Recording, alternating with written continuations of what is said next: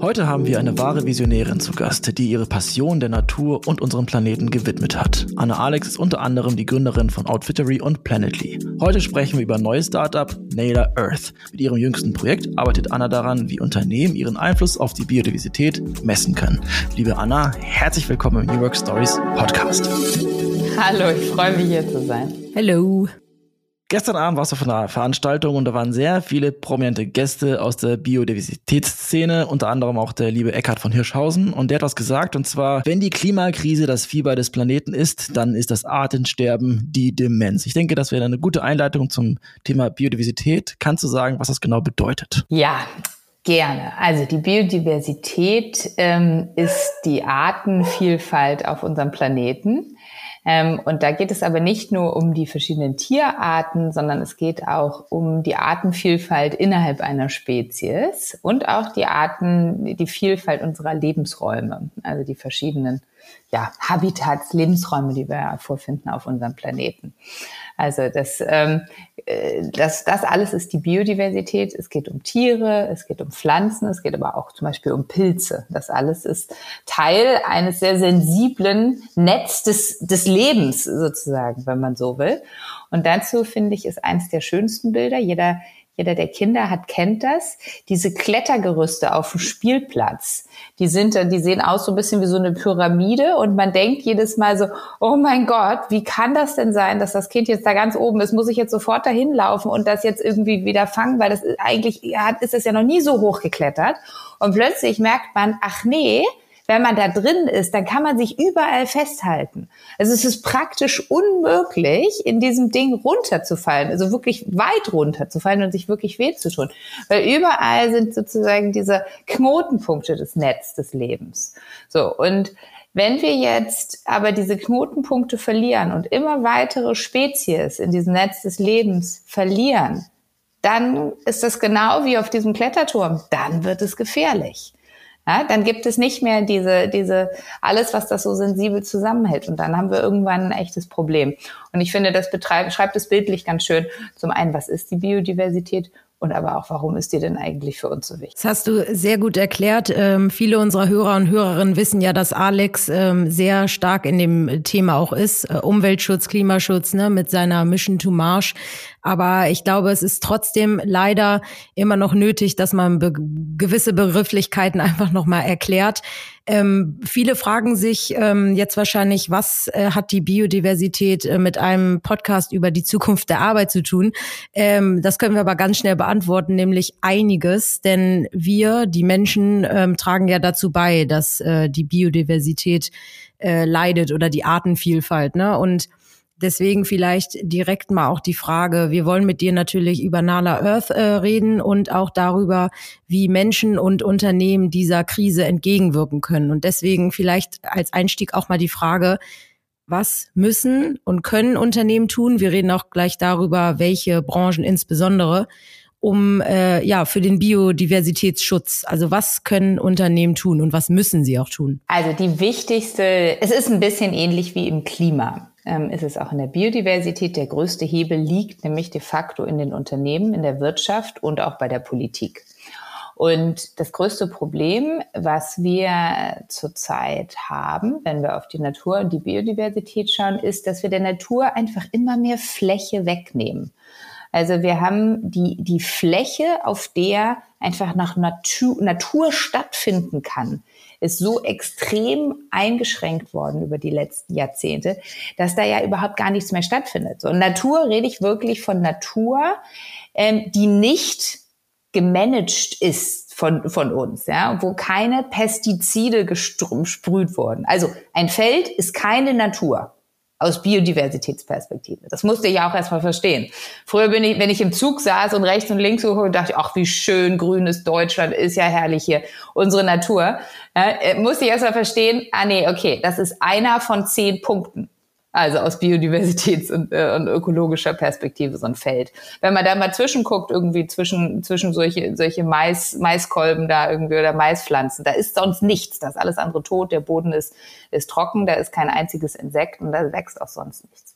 So, und jetzt kann man sagen, it's a feature or it's a bug. Also aus meiner Perspektive äh, ähm, ist, äh, ist das auf jeden Fall echt ein, ein, ein riesengroßer also es ist einfach Wahnsinn, was wir da, was wir da gerade veranstalten.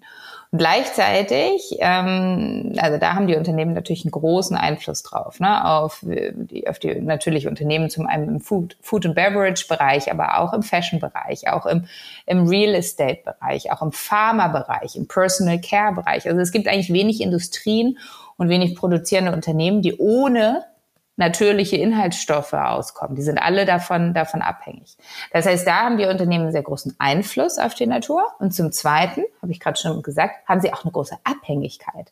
Denn wenn ich mein, wenn ich Schokolade herstelle und plötzlich meine Kakaobohnen nicht mehr bekomme, weil äh, das dort einfach gar nichts mehr wächst, wo ich die in den letzten Jahrzehnten immer bezogen habe, äh, oder Dürren, Überschwemmungen etc., dann ist das natürlich für mich auch ein großer Risikofaktor als Unternehmen. Und das ist genau ähm, die Brille, mit der Unternehmen da jetzt drauf gucken. Also zum einen, was kann ich, wo habe ich Interaktion mit der Natur, wo habe ich Einfluss auf die Natur? Wo ist die Natur auch ein Risiko, was ich für mich mit betrachten möchte? Also wir reden ganz viel mit den Risk Managern. Und in Zukunft werden Unternehmen im Zuge der CSRD auch reporten müssen darauf, was ist, äh, wo, was ist mein Einfluss? Also, ne, das wird die Nachhaltigkeitsreportings von allen größeren Unternehmen ab kommendem Jahr ähm, mit übernommen werden die Unternehmensperspektive noch einmal. Aus welchem Bereich kommt das Thema? Ist es dann ein Geschäftsführer, eine Geschäftsführerin, die sagen, ich möchte gerne äh, die Biodiversität schonen? Ist es ein Marketing-Thema? Ist es ein New Work-Thema im HR-Bereich? Also mit welchen Abteilungen sprecht ihr da dann? Ja, also mittlerweile haben sich ja in den letzten Jahren äh, eigentlich fast überall in allen größeren Unternehmen Nachhaltigkeitsabteilungen etabliert. Entweder auf C-Level direkt, also Chief Sustainability Officers oder die Nachhaltigkeitsabteilungen reporten häufig an die CFOs, ähm, gerade da dadurch, dass auch dieses ganze, die ganzen Regulierungen und Reporting-Frameworks immer relevanter und wichtiger geworden sind. Ähm, also da habe ich ne, im Gegensatz zu vor, vor, ein paar Jahren, als ich anfing, irgendwie zu versuchen, das Thema Nachhaltigkeit und Klima unternehmensrelevant zu machen, hat sich schon ordentlich was getan. Und die Unternehmen gucken sehr viel informierter, mit sehr viel besserem, fundierten Wissen auf Nachhaltigkeit, auf Klima und aber jetzt auch auf Biodiversität. Ähm, äh, wir sehen eigentlich, um es sozusagen zusammenzufassen, drei Motivationen, warum Unternehmen jetzt gerade sich um das Thema kümmern. Die erste Motivation ist, ich werde in Zukunft reporten müssen. So, ne? Also das wird ab nächsten Jahr anfangen. Ich will wissen, was da auf mich zukommt. Ähm, die zweite Motivation ist, wie gesagt, es ist ein Risiko für mich. Und ich, andere Risiken habe ich genauso im Blick. Äh, hier habe ich irgendwie noch keinen Blick drauf geworfen. Ich muss verstehen, welche Lieferanten, welchem Risiko ähm, aus der Natur bin ich denn dort in meinen Lieferketten ausgesetzt. Und die dritte Motivation ist, wie kann ich aber auch mein Unternehmen, meine Marke stärken? Und das gilt dann sowohl für die Konsumentenmarke als aber auch für die Arbeitgebermarke. Ne? Also das war ja auch im Klimabereich ein ganz großer Motivator für Unternehmen, aktiv zu werden. Mitarbeitende sind glücklicher, für eine Firma äh, zu arbeiten, die sich für das Klima einsetzt, die Werte hat, die Werte wie Nachhaltigkeit in Vordergrund rückt und die tatsächlich auch sehr äh, aktiv wird ne? und wo es dann nicht nur leere, leere Worte sind. Äh, Mitarbeitende bleiben länger bei diesen Firmen. Also es gibt sehr viele sehr messbare und auch anfassbare Benefits für Unternehmen, die sich da ernsthaft engagieren. Es gibt ja wirklich einiges, was Unternehmen tun können, um dieser Krise entgegenzuwirken. Und trotzdem frage ich mich, ähm, wie steht es denn um die Zielsetzung der Unternehmen, also weltweit oder meinetwegen in Deutschland? Ähm, ist es jetzt, dass das ins Rollen kommt, weil sie ja verpflichtet werden, dieses Reporting zu leisten? Oder hast du das Gefühl, ähm, man hört ja immer von vielen Unternehmen, ne, wie L'Oreal oder so, oh, da passiert ja was. Aber ähm, hast du das Gefühl, das ist intrinsisch ähm, und ähm, die Zielsetzung ja, sieht bisher ganz gut aus oder geht das jetzt erst los durch diese Pflichten zum Beispiel? Ja, also vielleicht einmal einen Schritt zurück. Ich finde immer auf die Frage, ne, ist es jetzt irgendwie für ein Unternehmen intrinsische und ehrliche Motivation oder ist es extrinsische Motivation? Ehrlicherweise, solange die Unternehmen das Richtige machen und die richtigen Kennzahlen in den Fokus rücken, ist es mir total egal. Ich möchte nicht äh, darauf vertrauen, für mich nicht und auch für meine Kinder nicht, ähm, dass morgen früh die CEOs dieser Welt aufwachen und denken, so und jetzt ist es meine Hauptaufgabe, die Welt zu retten und ich stelle jetzt mein gesamtes Unternehmen hier um. So, wird, wird einfach so nicht passieren. Da ist es mir doch lieber, wenn wir Systeme etablieren, die innerhalb der Business-Logik die Unternehmen in die richtige Richtung bringen. Das eine ist dann ein Reporting, das andere ist aber auch äh, eben ne, in diese Unternehmenslogik zu übersetzen. Also ne, es kostet mich was, wenn ich wenn ich es nicht manage. Ähm, es ist teuer oder auf der anderen Seite es gibt mir ein Benefit wenn ich mich, mich darum kümmere. Also ne, deswegen ist, glaube ich, immer so e-, extrinsisch, intrinsisch, I don't care, solange es in die richtige Richtung geht. Und das geht es de facto jetzt gerade durch das Reporting durch die CSRD und auch durch die damit verknüpften neuen Reporting Frameworks innerhalb der Unterne dieser, der die Unternehmen sich überhaupt diese Ziele setzen. Du hast gerade L'Oreal angesprochen, die sind einer der Vorreiter, die sind einer der ersten Unternehmen, die einen sogenannten Biodiversity Pledge gemacht haben. Das heißt, ähm, die haben sich verpflichtet, 2030 die gleiche Landfläche zu nutzen wie 2019. Ja, also das heißt, auf weniger Land produktiver arbeiten. Natürlich wollen sie als Unternehmen weiter wachsen. Das heißt, weniger effizienter mit weniger Land arbeiten und mehr Land wieder der Natur zurückgeben, damit sie dort ihre fantastischen Services vollbringen. Biodiversity Pledge, also es gibt schon etwas, was man sich quasi äh, geben kann ähm, oder beziehungsweise was heißt geben kann. Ich stelle mir das jetzt nicht vor wie ein Siegel, sondern eher wie ein Versprechen. Genau, sagt das Wort ja auch. Ähm, jetzt jetzt äh, haben wir ja gesagt, du hast ähm, mal wieder neu gegründet. Äh, viele, die dich kennen, wissen, ne, du bist du bist da fleißig unterwegs und hast schon wirklich äh, tolle Sachen auf die Beine gestellt. Und deine jüngste Gründung ist jetzt eben Nala Earth.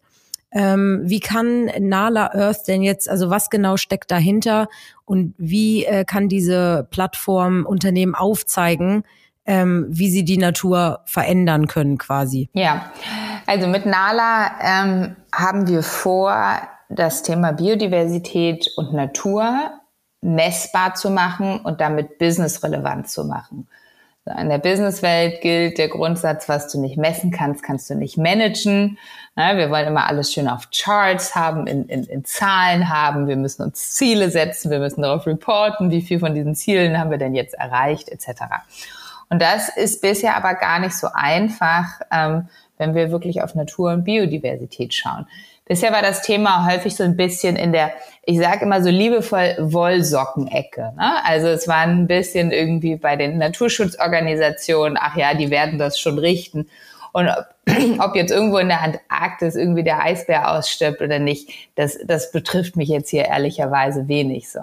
Und ich glaube, da ist gerade ein riesengroßer Shift, ein riesengroßer Umschwung, dass sich das jetzt rapide ändert, dass das Thema jetzt wirklich businessrelevant wird, dass die äh, Unternehmen, aber auch ganz viele andere Menschen, wie wir gestern bei dieser Talkrunde gesehen haben, anfangen, sich damit auseinanderzusetzen. Ne? Also da war Eckhard von Hirschhausen, da war Maria Furtwängler, ähm, das war, das war so toll. Also ne, jetzt irgendwie Schauspieler oder ehemalige Comedians zu sehen. Da war unser Landwirtschaftsminister Cem Özdemir. Ähm, und also es war einfach eine, eine tolle Runde und ich glaube eine ganz andere Runde, wenn man das noch vor, vor fünf Jahren geschaut hätte. Äh, ne, Alex sagte gerade die Biodiversitätsszene oder so, ne? oder das Who is Who der Biodiversitätsszene. Ich glaube, äh, diesen Begriff so Biodiversitätsszene ist eigentlich fast was Neues. Davor würden wahrscheinlich nur Non-Profits äh, da, da rumsitzen. So. Und jetzt plötzlich kümmern sich ganz andere Leute darum. Und das finde ich spannend. Das finde ich spannend zu sehen. Das ist genau das Gleiche, was im Klimabereich auch passiert ist in den letzten Jahren. Klima war auch lange in so einer Non-Profit-Ecke und ist dann plötzlich businessrelevant geworden. Wir haben gerade äh, ein bisschen über das Thema Messbarkeit gesprochen. Ähm, ich kenne zufällig ein Zitat von, von dem Cem Özdemir, der sagt, der Wald ist ein Patient, der unsere Hilfe braucht. Ähm, konkret, weil vier von fünf Bäumen in Deutschland krank sind. So, das sieht man in Kronen, das sieht man in Wurzeln, die, die haben entsprechend keine Ressourcen. Kannst du uns Zahlen liefern? Also, dass unsere Zuhörenden merken, wir sind in einer Biodiversitätskrise und die ist möglicherweise sogar noch schlimmer als die Klimakrise, von der wir alle sprechen. Ja, gerne. Es gibt viele Zahlen. Ähm, also die, ähm, ich, ich, ich, ich nenne euch mal so ein paar prägnante Zahlen. Also was ich zum Beispiel, was ich finde, was man sich mal ganz gut merken kann. Wir verlieren jeden Tag 150 Spezies. Das heißt, 150 Tier- oder Pflanzenarten sind jeden Tag sterben einfach aus. Die sind unwiederbringlich verschwunden. Es kann auch sein, dass dabei Pflanzenarten zum Beispiel drin dabei sind, die Krebs heilen könnten. Wissen wir nicht. Ne? Also so viel von unserem gesamten Pharmasystem basiert ja wirklich irgendwie auf, auf, auf der Natur. Also das finde find ich eine Zahl, die mich, mich sehr erschreckt hat. Wir haben in den letzten 20 Jahren haben wir 70 Prozent aller unserer Insekten verloren die sind auch einfach weg. Ja, und die Insekten sind, äh, bringen so einen wichtigen Beitrag zu, unsere, also zu unserer Lebensgrundlage. Ohne Insekten haben wir einfach kein Essen. Ne? Also das ist äh, klar, die bestäuben, aber auch das ganze System, ne, wie ich vorhin erklärt habe, dieses, dieses Netz des Lebens, da sind die Insekten so ein fundamental wichtiger Teil da drin. Und wenn man das vielleicht mal in Geld ausdrücken möchte, dann ist diese Bestäubungsleistung, die die Insekten erbringen, 500 Milliarden wert. Also, das, das macht die Natur einfach mal so für uns, ist aber nirgendwo mit eingepreist. Das vielleicht mal so ein paar prägnante Zahlen, die ich aber irgendwie ganz gut fand. Ja, Wahnsinn. Also kann man sich vielleicht nicht direkt merken, aber also weil man immer die Zahlen gerne vergisst, aber man weiß, es ist auf jeden Fall kritisch. Es gibt einen, einen Buchautor, den Jan Haft, vielleicht kennst du den auch, der hat ähm, viele Bücher geschrieben Richtung ähm, Umwelt und der hat auch ein Buch geschrieben, ähm, Wildnis. Also wirklich, dass es noch Wildnis gibt in Deutschland, aber die ist wirklich minimal klein. Ich glaube, richtige Natur ist so 0,3 Prozent der Landfläche oder sowas, gar nichts mehr.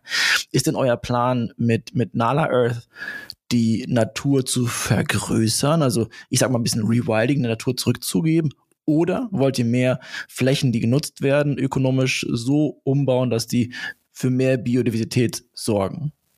Ja, also mit Nala äh, machen wir zuerst einmal das Problem wirklich für die Unternehmen sichtbar und anfassbar. Ne? Ich glaube, so und dann in einem zweiten Schritt ist dann die Frage, ne, okay, so messen ist ja kein Selbstzweck, was passiert dann äh, damit? Was wir den Unternehmen geben können, ist eine Priorisierung aller ihrer Standorte und aller ihrer Lieferanten, um den Unternehmen aufzuzeigen, dort ist jegliche Aktion besonders wichtig. Also, ne, dass diese Flächen, diese Standorte müssen mit Priorität behandelt werden, weil dort zum Beispiel die Natur gerade noch in einem sehr guten Zustand ist, die müssen wir unbedingt schützen oder weil der Verlust an Biodiversität an diesem Standort, zum Beispiel irgendwo in Costa Rica, in den letzten, im letzten Jahr besonders drastisch war.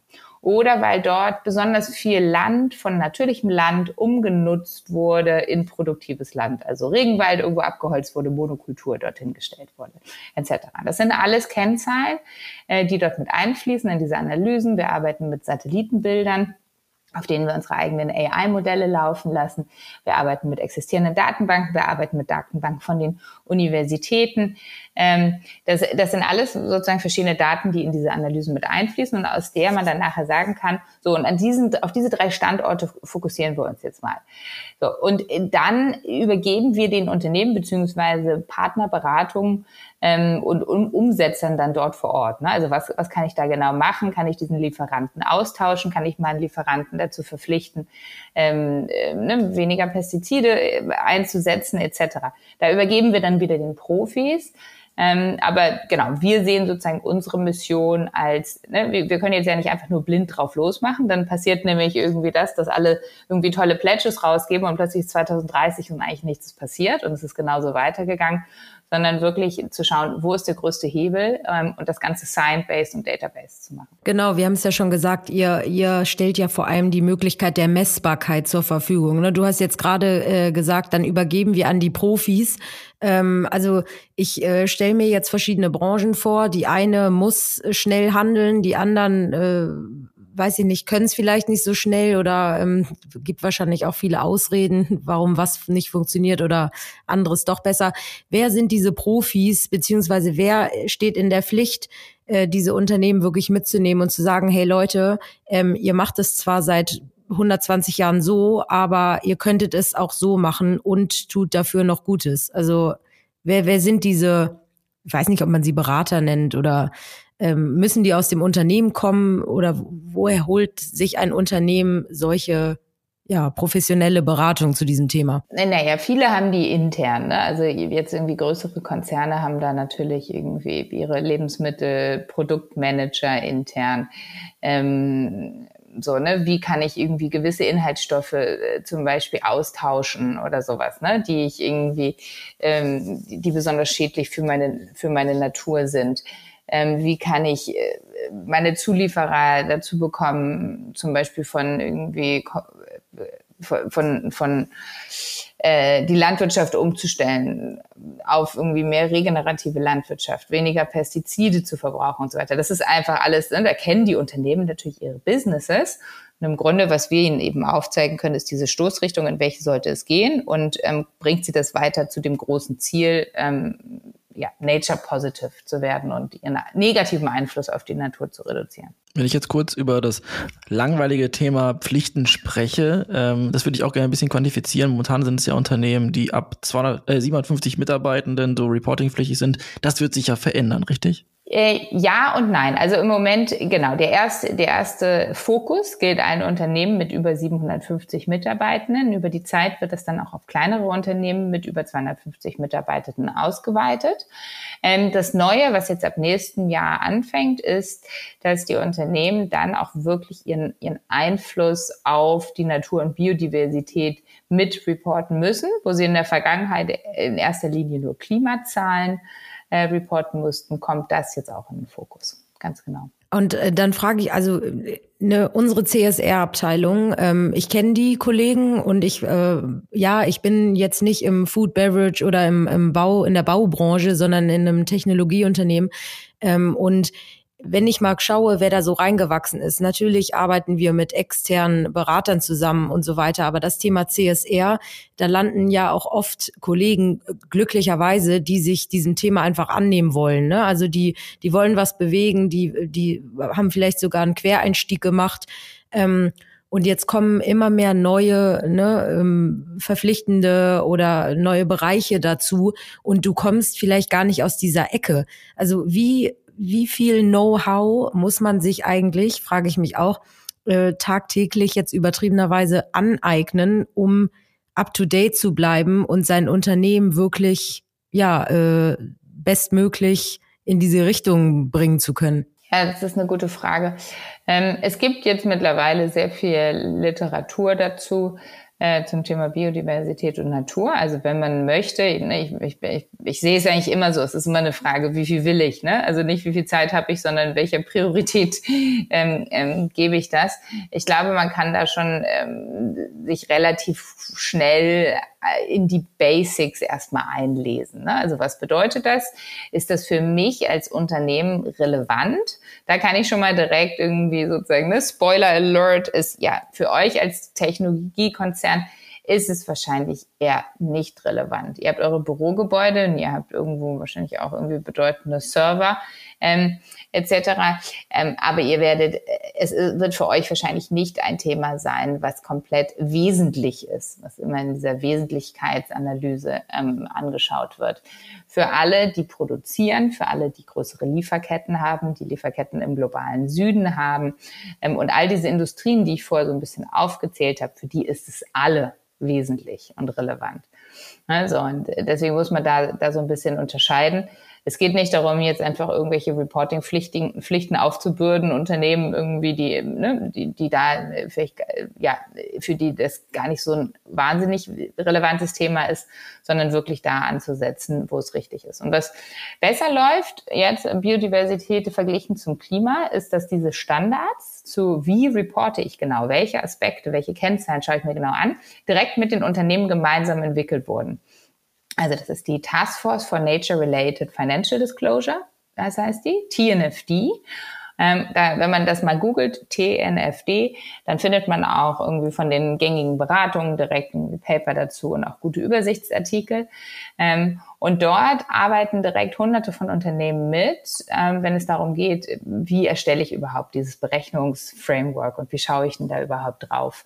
Ähm, und ich glaube, das ist gut, weil das auch die nochmal beschleunigen wird, wie schnell die Wirtschaft und die Unternehmen dieses Framework tatsächlich annehmen und komplett adaptieren. Ich würde gerne noch einen Blick genau auf das Thema Monitoring werfen. Äh, tatsächlich bei Biodiversität zu messen, wie viele Insekten da wirklich sterben oder wie viele Vögel nicht mehr auftauchen. Das ist oft etwas, was in der Vergangenheit auch von Organisationen wie NABU und BUND händisch gemacht wurde. Also Vogelbeobachtung, man muss in die Fläche reingehen. Für mich als Tagline in diesem Szenario hier, wie einfach ist es mit Satellitenbildern und mit Datenbanken zu messen, wie rückläufig die Biodiversität ist oder wie sie sich vielleicht erholt dank äh, besserer Maßnahmen? Ja, das ist eine gute Frage. Also wir können leider mit Satellitenbildern immer noch keine Insekten sehen. So. Vielleicht werden Satelliten irgendwann eines Tages so gut sein, um auch das zu tun. Aber zurzeit ist das auf jeden Fall nicht.